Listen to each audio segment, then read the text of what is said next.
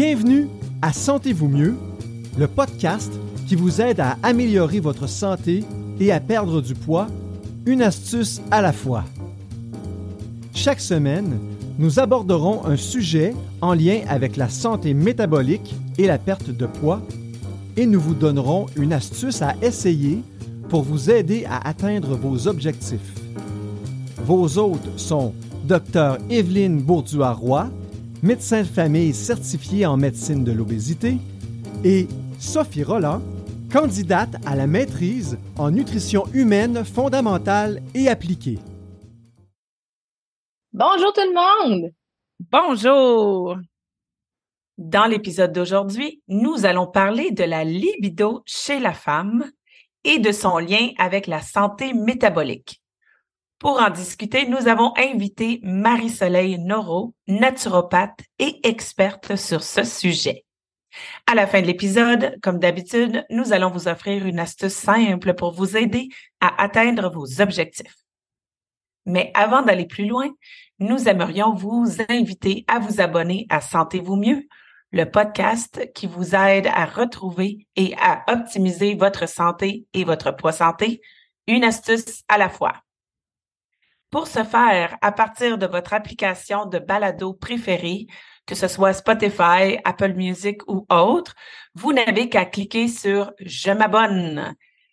C'est super d'écouter nos épisodes et c'est encore mieux de s'y abonner officiellement. Alors n'hésitez pas à le faire, ça nous donne un petit coup de pouce.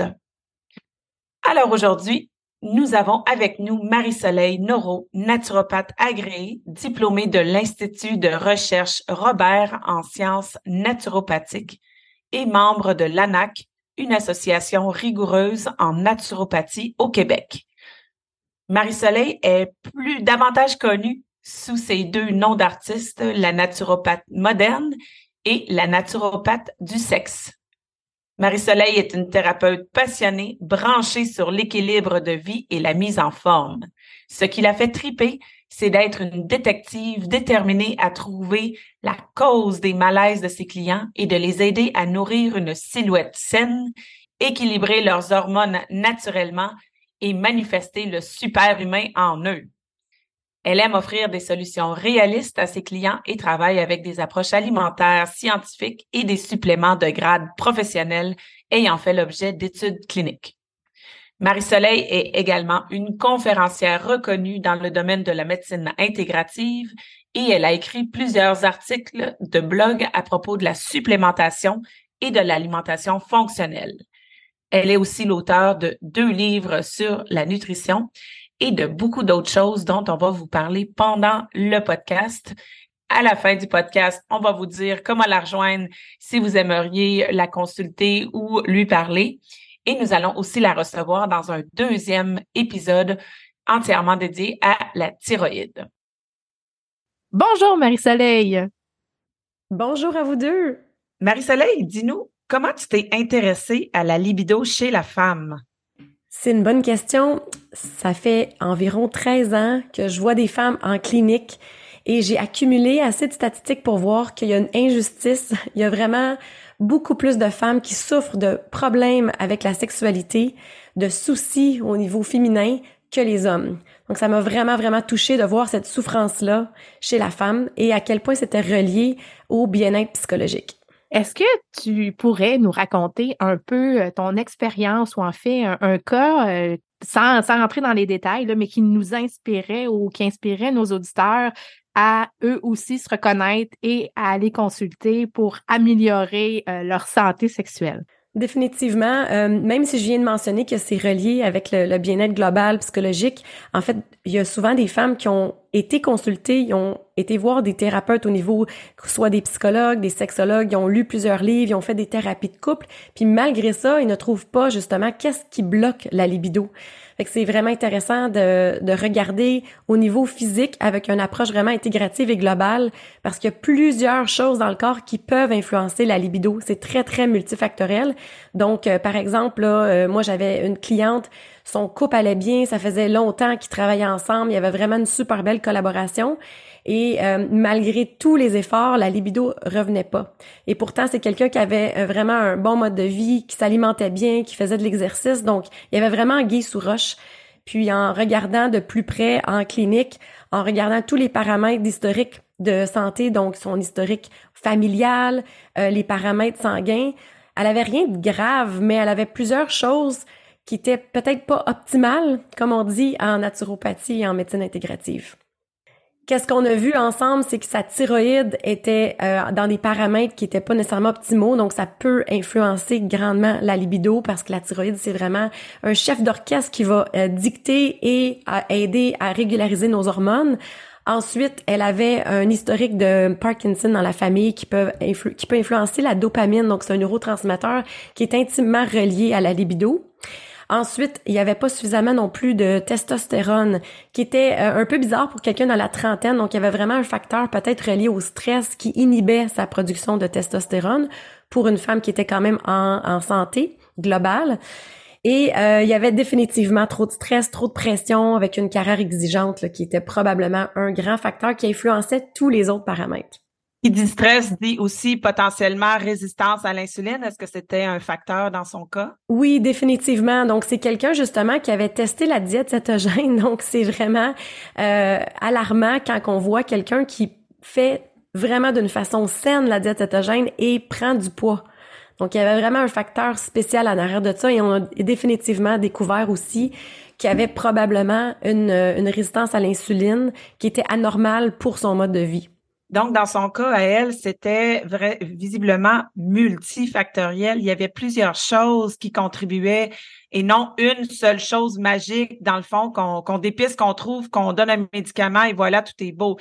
Est-ce que c'est ça que tu remarques le plus, en fait, dans ta clinique, toi, que chez la femme, à, notre époque, c'est vraiment, euh, ça a tendance à être plutôt multifactoriel? Oui, puis je pense que c'est vraiment, c'est ça la, la, clé, puis l'avenir de, de, comment aider ces femmes-là, c'est de vraiment regarder le gros portrait parce que je me ramasse aussi beaucoup avec des femmes qui ont eu de la, des prescriptions d'hormonothérapie. Tu faut, faut se poser la question, tu quelqu'un de 39 ans, 40 ans qui se prescrit des hormones, est-ce que c'est vraiment ça la solution ou est-ce que c'est d'aller voir pourquoi qu'il y a un déséquilibre hormonal, qu'est-ce qui se passe en arrière de ça? Justement, est-ce que c'est un stress chronique? Est-ce que c'est la thyroïde? Est-ce qu'il y a de l'inflammation? Tu sais, ça peut même venir de la flore intestinale qui crée des métabolites inflammatoires qui va aller bloquer plein de processus dans le corps. Donc, il y a vraiment, vraiment plusieurs choses à lier ensemble, comme si c'était un casse-tête, puis qu'on cherchait pas juste un morceau, mais plusieurs morceaux qui manquent dans le casse-tête. Est-ce que tu peux nous parler, en fait, de qu'est-ce qu'on veut dire, en fait, par libido chez la femme à notre époque? C'est quoi la libido? C'est quoi la normale? Hmm. C'est, vraiment bien de souligner ça parce qu'on vit dans une société qui est vraiment euh, hyper sexuelle. Hein? si on regarde euh, les, les, réseaux sociaux, euh, je veux dire, c'est, incroyable. Là, les, les enfants, les adolescents sont exposés à quoi avec l'accessibilité maintenant? Mais en même temps, il y a plusieurs experts qui disent qu'il y a un tabou qui est en discordance. Donc, comme si le sexe était trop banalisé, mais en même temps qu'il y avait encore une gêne d'aller chercher de l'aide ou d'être confortable avec son corps, puis on voit vraiment plus ça chez la femme. Puis moi, ça me touche vraiment parce qu'en clinique, je vois des femmes qui sont souffrantes et qui vont pas chercher de l'aide, que ça soit un manque de libido avec une absence de sexualité pendant 10, 15 ans, puis d'accepter ça sans aller chercher de l'aide, ou encore des femmes qui vont avoir comme mal qui vont avoir des douleurs, des inconforts, soit durant les relations ou qui vont justement s'empêcher d'avoir des relations sexuelles parce qu'ils ont de la sécheresse ou ils vont avoir des infections vaginales qui sont mal euh, pris en charge. Donc, des fois, je vois des femmes qui ont tous les signes euh, comme si c'était une infection vaginale, mais finalement, au niveau médical, ils trouvent pas d'infection. Donc, c'est quoi ça? Pourquoi qu'il y a autant de, de souffrance? Donc, au niveau vaginal, il y a une il y a comme un, microbiote aussi, il y a plein de choses à explorer pour la santé de la muqueuse vaginale. Puis malheureusement, c'est ça, il y a une gêne, donc il y a beaucoup de femmes qui vont rester dans, dans le noir un peu avec tous ces problèmes-là. C'est comme si dans notre société, en fait, on c'est hyper sexuel, on valorise la sexualité, le corps de la femme, on, en voit beaucoup des, des beaux corps, des euh, mais en même temps, dans le fond, même si en parallèlement à ça, quand on, il y a de la dysfonction, quand ça fonctionne pas bien, quand on n'est pas à l'aise dans notre corps, ou on a des problèmes physiques ou psychologiques reliés à, cette, à sa sexualité, ben on est gêné de leur dire parce qu'on pense qu'on est seul à avoir ce genre de problème-là ou on pense qu'on sort de la norme. Parce que la norme, c'est d'être hypersexuel de nos jours puis d'être bien là-dedans. Donc, quand on ne fait pas avec la norme, on, on, peut, on peut avoir une hésitation à consulter ou on peut euh, carrément juste souffrir en silence en se croyant seul là-dedans. Ah, définitivement. Puis, tu sais, c'est triste aussi parce que j'ai, lu beaucoup dans les dernières années. Je me, je me suis vraiment intéressée à autant le côté, physique que psychologique, même si, bon, je suis pas psychologue du tout. Mais les stats sortent que les, il y a environ comme 70% euh, de femmes rendues à 28 ans qui ont jamais eu d'orgasme. Si je me rappelle bien, il faudrait que je ressorte les statistiques, mais c'est alarmant. Euh, donc, il y a, y a, beaucoup de femmes aussi, c'est pas juste d'avoir de la libido, c'est même d'avoir, tu sais, comme une, une saine sexualité satisfaisante aussi. Puis il y a des auteurs qui vont relier les orgasmes à un bien-être au niveau des neurotransmetteurs. Donc, tu sais, combien de femmes de nos jours consultent pour l'anxiété, la dépression, euh, tu sais, le manque de, de motivation, etc. Donc, il y a vraiment à se poser la question pourquoi les femmes ont autant de difficultés à atteindre l'orgasme. Donc, il y, a, il y, a, un aspect aussi santé là qu'on peut euh, qu'on peut aider quand on a une vision globale en accompagnement idéalement là, justement avec le, côté psychologique. Moi, je, je suis toujours euh, très très sévère avec mes, mes clients de leur suggérer d'avoir fait un, un parcours au niveau euh, de, de, de, regarder le passé, regarder s'il y a des traumas, de travailler avec un psychologue, un sexologue, mais euh, le côté le côté physique le côté nutrition. Il y a vraiment plusieurs choses qui peuvent aider. Puis les gens ont jamais pensé des fois de lier la santé globale à la capacité d'avoir un orgasme. Oui, effectivement, c'est bien que tu le mentionnes. Toi, tu es naturopathe, donc tu n'es pas psychologue ou psychothérapeute et euh, ce n'est pas le travail que tu proposes de faire avec les personnes qui te consultent, effectivement. Donc, c'est bien, surtout si on a un doute que peut-être c'est notre, notre il y a quelque chose dans notre passé qui bloque ou qui, euh, qui, qui, est causatif ou qui contribue à un manque de libido, hein, la, peut-être que le premier réflexe, ça devrait être de consulter une sexologue ou euh, un ou une thérapeute, en fait, pour euh, en discuter et éliminer ça. Et même, je dirais, même chez les gens ou les couples qui ne pensent pas qu'il y a des problèmes particuliers, une un, certain nombre de rencontres en, sexologie, ça peut être vraiment très bénéfique, puis aller euh, euh, débroussailler un peu ou mettre certaines choses en lumière ou en tout cas améliorer la communication dans le couple. La communication, ben ça c'est toujours quelque chose qui aide hein, la libido de toute façon. Mais dis-moi, Marie-Soleil, est-ce que tu pourrais nous dire euh, les, ce serait quoi les tous les facteurs qui ont un impact sur la libido de la femme, tout, tout, tout, qu'est-ce qui pourrait entrer dans un dans un travail de détective, d'aller voir, quand on dit que c'est multifactoriel, justement, c'est quoi ces facteurs-là? De quoi on parle? Oui, merci de la question. Il y, a, tellement de choses, en fait, à prendre en considération. Premièrement, il faut se poser la question, est-ce que la femme a encore des cycles menstruels ou non? Parce que ça sera pas la même approche. Mais euh, quelque chose que j'ai appris dans les dernières années, puis j'aime le mentionner parce que ça fait toujours rire les gens, la femme a plus de testostérone que d'estrogène. Et donc ça, c'est vraiment peu connu. On s'entend qu'on a plus d'estrogène que l'homme, mais c'est quelque chose qui est euh, trop méconnu à quel point que la testostérone est importante chez la femme et ça a un facteur très très très influent euh, sur la libido. En fait, il y, a des auteurs qui disent que si on injecte la femme avec de la testostérone, autant que l'homme, elle va probablement avoir, euh, tu sais, euh, de la libido puis penser à la sexualité autant qu'un homme. Donc, il y a quand même quelque chose d'intéressant là. Fait qu'il faut regarder si la femme elle a encore ses cycles menstruels, faut regarder est-ce qu'il y a un déséquilibre à ce niveau-là, est-ce que la femme ovule? Qu'est-ce que j'ai remarqué dans mes années de clinique, c'est que les femmes souvent sont pas à l'écoute de leur corps. Donc il y en a qui vont pas noter nécessairement leur cycle menstruel, vont pas savoir quand sont dus pour leur menstruation, quand sont dus pour l'ovulation. Fait théoriquement, si tout va bien, on devrait avoir une élévation de la libido euh, durant l'ovulation ou les journées avant. Fait que ça, ça peut vraiment aider beaucoup de femmes là, à plus comprendre, puis aussi à respecter leur corps, de comprendre que c'est normal des fois d'avoir plus de libido que d'autres. Euh, ensuite, à la venue avec la ménopause, à ce moment-là, ben il y a certains médecins qui vont tester la, la testostérone. Je pense qu'on entend moins parler au Québec qu'aux États-Unis en ce moment. Donc, c'est un des facteurs. Ensuite, il y a la thyroïde. Des fois, on oublie à quel point que la thyroïde, on l'a mentionné tantôt un petit peu, mais que ça peut vraiment grandement baisser la libido. Donc, c'est vraiment un signe d'alarme s'il y a une baisse de libido de se poser la question, est-ce qu'il y a aussi d'autres signes? Est-ce que la personne elle a de la fatigue?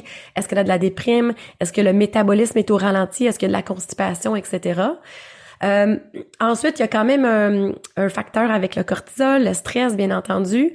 Donc, la fatigue, c'est clairement un, grand, grand facteur. Puis de nos jours, euh, les gens réalisent pas des fois qu'ils sont stressés. Fait que des fois, de faire remplir des questionnaires, de, de faire peut-être euh, des euh, des prises en, de conscience à quel point justement qu'ils ont peut-être plus de libido quand ils sont en vacances. Ça peut faire un, grand lien. Ensuite, il y a, la, il y a, les, euh, des fois les, les, nutriments qui sont pas appropriés. Donc, il y a plusieurs nutriments dans notre euh, dans notre société des fois qui sont oubliés ou qui sont mal absorbés. Je pense au zinc par exemple qui va aider la thyroïde, qui va aider les hormones la B6 qui va aider la production justement de l'ovulation. Donc, si on a une belle ovulation, on produit justement plus de ces belles hormones-là comme la testostérone. Euh, donc, il y a vraiment plusieurs choses à regarder euh, globalement. Et il y a aussi euh, possiblement la flore intestinale qu'on entend de plus en plus parler, qui produit des neurotransmetteurs. Donc, il y a des auteurs qui vont lier, par exemple, la production de sérotonine avec la libido, avec le laisser aller, avec la capacité orgasmique. Super intéressant. Oui, Mm-hmm. Il y a vraiment plusieurs facteurs. Là, on pourrait en parler pendant une heure. il y a aussi le fait, je pense, que l'alimentation est de plus en plus transformée. Hein. On est il y a beaucoup de perturbateurs endocriniens. Nécessairement, ça, ça vient influencer toute notre relâche là, de neurotransmetteurs et ou euh, toute notre sécrétion d'hormones. C'est vraiment, je pense que ce qu'il faut retenir aussi, c'est que c'est tout interrelié. Hein? Puis souvent, on va avoir tendance à isoler une seule voie puis dire ben, il faut faire ceci pour avoir cela. Mais tout ce qu'on fait est interrelié, puis de prendre le problème dans un dans un ensemble, dans une vision globale. Puis c'est un peu ça que tu fais, je pense, avec euh, les gens que tu accompagnes pour être capable de, de regarder tout, tout, tous les aspects. Dans le fond, tu es une détective. Oui, oui, j'aime vraiment utiliser ce terme-là parce que justement, tu sais, des fois, les femmes pensent qu'ils ont euh, une dominance en estrogène. C'est un terme qui qui est mécompris. Je l'explique souvent dans d'autres podcasts, donc on n'est pas obligé de rentrer aujourd'hui. Euh, pour ceux qui veulent plus d'infos, ils pourront trouver, mais il faut se poser la question, cette dominance en estrogène-là, est-ce que c'est vraiment trop d'estrogène ou est-ce que c'est une incapacité de détoxifier des métabolites qui créent de l'inflammation dans le corps? Puis après ça aussi se poser la question, bon, est-ce qu'il y a assez de progestérone? Donc c'est une danse, un équilibre, mais euh, définitivement, si la femme se remonce, ça en SPM, donc en irritabilité, en inflammation, en grande fatigue en SPM, on s'entend que ça va affecter la libido aussi. Puis on le sait qu'il y a un lien aussi avec l'estrogène qui est pas bien transformé dans le corps et son impact négatif sur la thyroïde. Donc, des fois, une femme, justement, qui va être en prise de poids, euh, va aller créer, justement, plus d'estrogène. Puis là, ça va euh, avoir une répercussion sur la thyroïde parce que ça va les bloquer euh, de par les protéines qui sont toutes interreliées. Et là, à ce moment-là, la femme va avoir encore plus peut-être une prise de poids qui va affecter peut-être son, son, son estime et aussi ralentir le métabolisme, donc créer de la fatigue. Fait que c'est vraiment tout relié ensemble définitivement, mais il faut pas oublier euh, dans cette euh, dans cet équilibre-là et cette danse-là d'hormones, de pas juste en ajouter, mais s'assurer que cette femme-là soit capable de bien les métaboliser, de bien les éliminer. Donc, combien de femmes ont de la constipation? C'est directement un des, peut-être euh, des drapeaux rouges qu'on peut lever aujourd'hui, qu'on n'aurait pas pensé pour la libido. Là. Tout fait. Moi, ce que je vois beaucoup en clinique, parce que je fais de l'hormonothérapie chez les femmes en périménopause, ménopause, euh, post-ménopause, euh, je vois beaucoup que, bon, dans la périménopause, la première hormone qui commence à faire un peu n'importe quoi, c'est la progestérone. La progestérone contribue, entre autres, au sommeil profond. Donc, typiquement, je vois des femmes qui se réveillent à 2-3 heures du matin, les yeux grands ouverts, le cerveau allumé, très fatigué, mais qui arrivent difficilement à se rendormir. Et là, évidemment, ben, si tu dors pas bien, tu vas être encore plus irritable. La, la, carence en progestérone rend plus irritable, mais la carence en sommeil aussi. La carence en sommeil fait prendre du poids. La carence en sommeil augmente la résistance à l'insuline. La résistance à l'insuline fait prendre du poids. Et, euh, et rien de tout ça n'aide avec à trouver que son partenaire est cute puis qu'on aurait envie d'un temps de qualité de couple, n'est-ce pas? Oui, définitivement. Moi, j'ai le goût que tu nous parles de l'impact de la santé métabolique un, sur nos hormones sexuelles, mais aussi l'impact que ça peut avoir sur notre libido.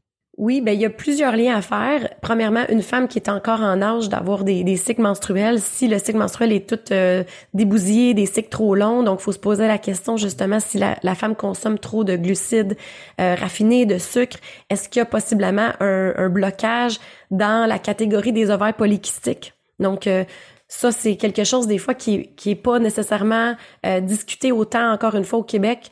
Si on écoute des auteurs américains, on voit beaucoup, beaucoup de liens avec de plus en plus de présence des ovaires polykystiques qui bloquent l'ovulation. Donc, ça peut être une des causes justement de, de, manque de libido. Il y a aussi le facteur que la résistance à l'insuline va augmenter euh, l'inflammation. Puis à ce moment-là, l'inflammation va aller bloquer plein de processus comme la thyroïde. Euh, l'inflammation va créer de la fatigue aussi dans le corps, donc euh, définitivement à, à, regarder. Puis je pense ça peut aussi affecter bon le sommeil. Vous êtes encore plus expert que moi au niveau de la résistance à l'insuline. il y a définitivement un lien là. Euh, ensuite, au niveau euh, chez la femme, plus la femme va être euh, en baisse d'estrogène, plus qu'elle va avoir de la difficulté justement à brûler ses glucides. Donc, il y a une résistance à l'insuline qui s'installe plus avec avec l'âge.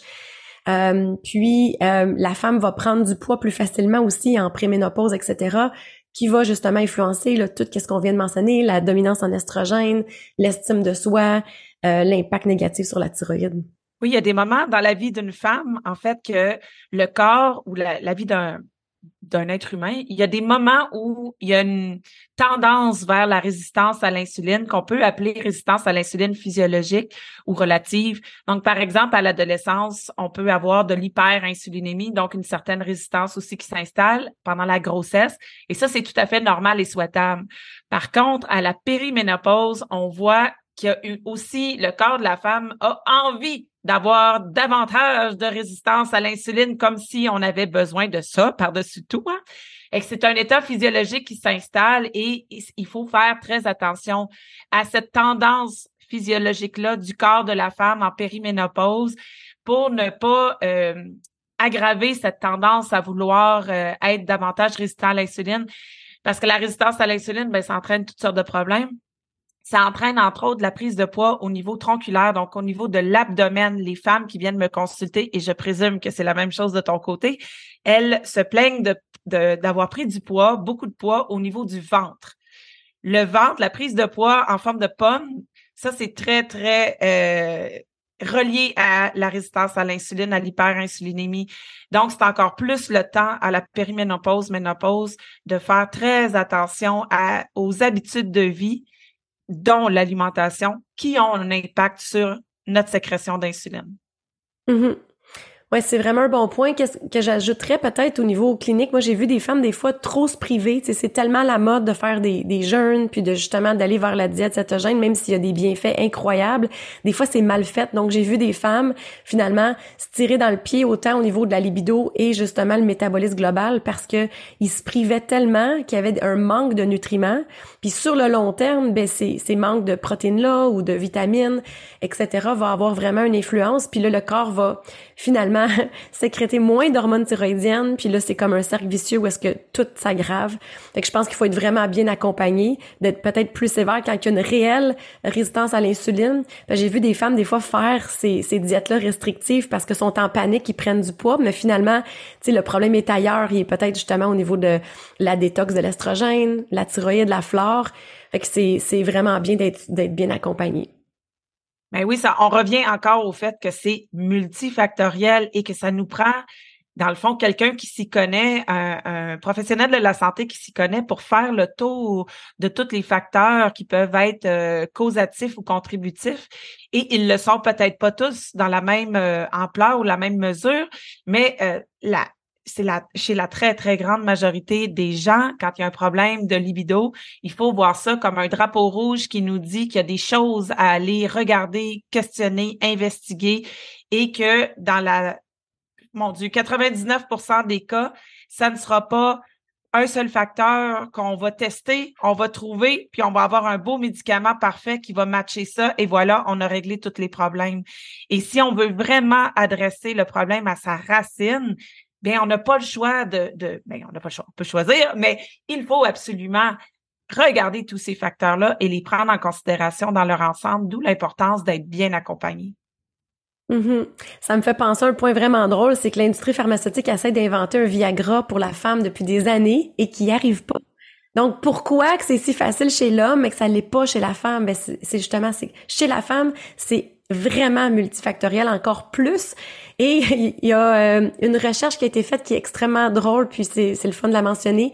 C'est que la femme, par exemple, juste si elle a un confort durant la relation sexuelle, donc si elle porte des chaussettes pour pas avoir les pieds froids, a plus de chances d'atteindre l'orgasme. Donc ça va aussi loin que ça.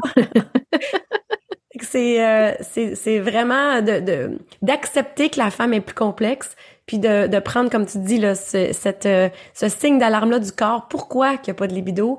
Qu'est-ce que le corps veut nous dire pour qu'on prenne soin de, de ce corps-là dans, dans une optique globale? Tu nous parles d'alimentation, puis j'aimerais ça que tu interviennes un peu sur comment la modulation du régime alimentaire peut avoir un rôle là, crucial sur l'équilibre des hormones ou en particulier sur la progestérone et la testostérone. Oui, bien sûr. Ben, je pense que tu sais les, les, sols sont appauvris, on le sait hein, tu sais que l'agriculture moderne remet pas tout qu'est-ce qu'on avait autrefois. Il y a tellement d'auteurs qui nous parlent du magnésium, donc c'est peut-être quelque chose que tu qui, qui est déjà connu par les, les gens qui nous écoutent aujourd'hui, mais on oublie à quel point que le magnésium est important. Euh, le magnésium va aider à tellement de processus, donc au niveau de la glycémie, de réduire la résistance à l'insuline qu'on a parlé tantôt, d'étendre le, système nerveux. Donc, on le sait que le stress est un des facteurs majeurs pour la libido. Ça va avoir un effet décontractant. C'est impliqué aussi au niveau de la détox. Donc, on a parlé de la résistance, euh, excusez-moi, la dominance en estrogène. Donc, le magnésium va aider le foie à faire son travail naturel. Le magnésium est aussi impliqué au niveau des hormones thyroïdiennes pour le métabolisme global. Euh, au niveau du sommeil qu'on a mentionné, qui est un facteur important, c'est incroyable à quel point qu'on n'a pas suffisamment de magnésium. Puis le plus qu'on est stressé, le plus qu'on urine, qu'on perd notre magnésium, et le plus qu'on boit du café, le plus qu'on boit des breuvages sucrés, donc on va avoir un, grand besoin de prendre du magnésium. Donc, il y en a plus dans l'eau courante. Euh, où est-ce qu'on va chercher le magnésium? C'est dans les, euh, les, légumes verts feuillus, dans certains fruits foncés aussi, mais est-ce qu'on en a vraiment assez? Puis encore là, les gens ont tellement un stress que souvent la digestion, combien de gens ont des brûlements d'estomac, combien de gens ont un, système digestif au ralenti, donc les gens absorbent pas nécessairement bien leur magnésium ou d'autres minéraux, surtout ceux qui prennent des médicaments euh, de type antiacide. En fait, ça va inhiber une partie de l'absorption des minéraux. Donc, il faut vraiment regarder ça. Donc, il y a plein, plein de nutriments. Je pense aussi à la B6 la B6 qui est impliquée aussi dans le stress au niveau des surrénales et dans la production de la progestérone et également au niveau du foie qui va nous aider à justement transformer de façon saine l'estrogène pour pas se ramasser en dominance estrogénique. Il y en a plusieurs euh, qu'on peut aller chercher dans l'alimentation, mais encore là, des fois, euh, on l'absorbe pas bien, donc on peut penser parfois à court terme d'aller travailler avec des suppléments de grade de pharmaceutique de qualité. Donc, Marie-Soleil, quelqu'un, une femme qui a des problèmes de libido, qui son couple va bien. Elle est allée consulter en sexologie. Euh, ça l'a aidé les choses, mais il reste encore un problème. Elle a amélioré ses habitudes de vie. Elle fait du sport. Son alimentation est saine. Euh, son alimentation est riche en nutriments, en particulier les nutriments qui soutiennent les hormones. Euh, elle gère très bien son stress, elle fait de la cohérence cardiaque, etc., de la méditation et, tout et tout. Et elle a encore, malgré tout, aucune libido, jamais, dans tout le mois, dans tout son cycle. Ben, est-ce qu'on pourrait dire, dans le fond, que cette personne-là pourrait avoir un, avantage à aller consulter un médecin qui a développé une expertise en, euh, en hormonothérapie, par exemple, et ou en médecine fonctionnelle pour aller faire des dosages d'hormones, aller vérifier euh, estrogène, progestérone, testostérone, DHEAS, prolactine, et tout le panneau de la thyroïde, non, pas juste la TSH, mais bref, d'aller voir, d'aller faire certains dosages sanguins pour s'assurer que le problème n'est pas là. Si tous les autres facteurs qu'on connaît contributifs ou causatifs ont été explorés et semblent avoir été optimisés, est-ce qu'on pourrait dire que ce serait peut-être l'étape suivante après? Définitivement, ça va vraiment nous aider à justement être des bons détectives, puis d'essayer de, voir justement ce, ce casse-tête-là global pour voir euh, quel morceau quel morceau manque pour aider cette femme-là à justement atteindre une libido saine puis aider, contribuer à la joie de vivre. Là. Donc, le, dosage des hormones, c'est une des pièces du casse-tête. Je pense que c'est ça qu'il faut, faut retenir de, de ça. C'est il y a plusieurs morceaux du casse-tête quelqu'un qui s'y connaît, un bon professionnel de la santé, qui s'y connaît, va être capable d'aller analyser, d'aller chercher les, toutes les pièces du casse-tête pour essayer d'avoir une vision d'ensemble. Mais le dosage et ou la supplémentation hormonale, c'est un des morceaux parmi plusieurs morceaux de casse-tête. Donc, ce n'est pas en soi la seule chose à faire, la seule chose à, à gérer ou à supplémenter. Oui, c'est bien dit. Puis là, dépendamment de l'âge et tout, c'est là la beauté d'avoir une approche justement en collaboration avec médicale et naturelle. On peut aller donner des nutriments, des plantes.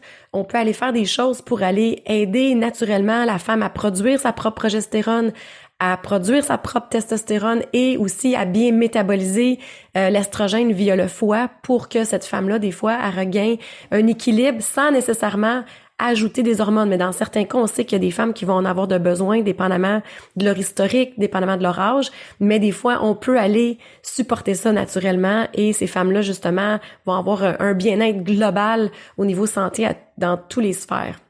C'est vraiment ultra intéressant. Puis là, je trouve ça juste triste que notre podcast dure juste 30 minutes. On est obligé de, décourter. Euh, moi, tu vois, j'ai le goût de te proposer une rencontre euh, dans les mois à venir. J'aimerais ça que tu viennes nous parler de ton autre expertise euh, qui est la glande thyroïde, donc euh, la santé de la thyroïde. Alors, je te lance l'invitation. Evelyne et moi, on serait super contentes de, de, t'accueillir de nouveau là, dans les prochains mois pour ça. Avec grand plaisir. Oh yes! On est rendu à l'astuce du jour et j'ai vraiment le goût de te lancer la balle parce que tu es, euh, tu as cette expertise-là euh, dans la, santé sexuelle. Euh, et ça serait quoi ton astuce pratico-pratique que tu pourrais donner à nos auditeurs pour améliorer leur santé? Oui, super. Justement, c'est je pense qu'il faut euh, inviter les hommes à écouter l'astuce aussi, parce que c'est important que les hommes comprennent les femmes, euh, vice-versa au niveau, peu, importe le, le, ou la partenaire, en fait, parce que euh, qu'est-ce que j'ai remarqué, c'est comme j'ai dit tantôt, la femme des fois réalise pas à quel point que son cycle est important. Donc, on va on va faire deux astuces euh, pour la femme qui a encore ses menstruations versus celle qui l'a pas. Aussi la femme qui prend un contraceptif oraux ou euh, le stérilet, faut comprendre qu'elle n'a pas d'ovulation parce que c'est des systèmes anovulatoires. Par contre, pour une femme qui, n'est pas contrôlée là, par un, système de pour contrôler la fertilité, donc a un cycle normal, mais je vous invite vraiment, euh, mesdames, à noter dans un calendrier, c'est quoi votre jour 1 qui représente le premier jour de saignement et c'est quand à, ce moment-là, euh, avant dernier jour, avant de recommencer les règles. Ça, c'est votre cycle au complet parce que des fois, les femmes, quand je leur demande c'est quoi votre cycle, ils me répondent cinq jours, sept jours. Ça, c'est les jours de saignement. Donc, le cycle au complet pour savoir est-ce que vous avez un cycle régulier ou non? Et à ce moment-là, si vous avez un cycle régulier, c'est vraiment intéressant d'aller noter, elle est où votre ovulation? Il y a des femmes qui vont ovuler vers jour 12, il y en a que ça va être jour 14, dépendamment si vous avez un cycle plus court ou plus long. Et l'augmentation de la libido devrait être juste avant l'ovulation et la journée de l'ovulation. Ensuite, ça peut baisser parce qu'il y a une production de progestérone et le corps, lui, il pense qu'il est peut-être enceinte, donc c'est normal qu'il ait moins le goût d'avoir une relation sexuelle. Les relations sexuelles, c'est euh, dans le but de se reproduire. Et donc, faut comme accepter ça et essayer de le mettre dans notre calendrier et, euh, faire la paix avec ça dans le sens que il y a certaines femmes qui vont se taper dessus parce qu'elles sont pas capables d'être spontanées comme l'homme voudrait ou le partenaire voudrait. Tu sais, c'est la mode, la spontanéité, mais on, est des êtres cycliques et faut accepter ça. Et donc, si on le met dans notre agenda, ben on peut justement se garder du temps pour que les journées appropriées pour une hausse de libido, qu'on aille le temps d'avoir de la spontanéité, qu'on aille justement peut-être prévu un, un souper au restaurant ou un week-end romantique avec notre partenaire. Donc ça, c'est vraiment un truc. Puis aussi, quand on regarde euh, sur euh, Internet, on peut taper cycle menstruel. La plupart vont pas mettre la testostérone. Donc, tapez cycle menstruel incluant la testostérone pour voir. Et vous allez voir qu'il y a une élévation de testostérone juste avant les règles aussi. Fait que vous avez deux moments clés, les femmes, pour euh, mettre ça à votre agenda.